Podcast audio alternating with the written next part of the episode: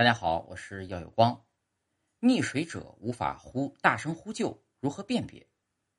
数据显示，全球每年因溺水发生意外的人数约为二十三点五万，而我国因溺水发生意外的人数呢，就占了四分之一。其中，少年儿童溺亡人数占比高达百分之五十六点四。在此提醒诸位，游泳前要做好热身准备。在游泳中，如果突然觉得身体不舒服，要立即上岸休息或呼救。如若真的发生溺水意外，请切记保持冷静，放松全身，让身体漂浮在水面上，努力将口鼻露出水面，同时保持用脚踢水，防止体力丧失，等待救援。实际上，人们很难发现处于危险的溺水者。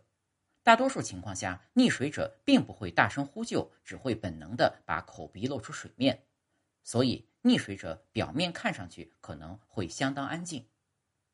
溺水者的营救黄金时间呢是事发后三十秒，如能及时发现溺水迹象，生命或可挽回。夏天带孩子室外游泳一定要注意。那么，如何辨别溺水者呢？牢记这七种迹象：一。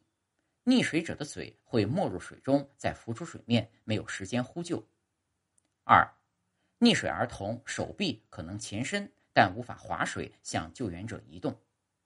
三，溺水者在水中是直立的，挣扎二十到六十秒之后下沉。四，溺水者眼神呆滞，无法专注或闭上眼睛。五，溺水儿童的头可能前倾，头在水中，嘴巴在水面。六，看起来不像溺水，只是在发呆。但如果对询问没有反应，就需要立即施出援手。七，小孩子戏水会发出很多声音，一旦安静无声，要警醒。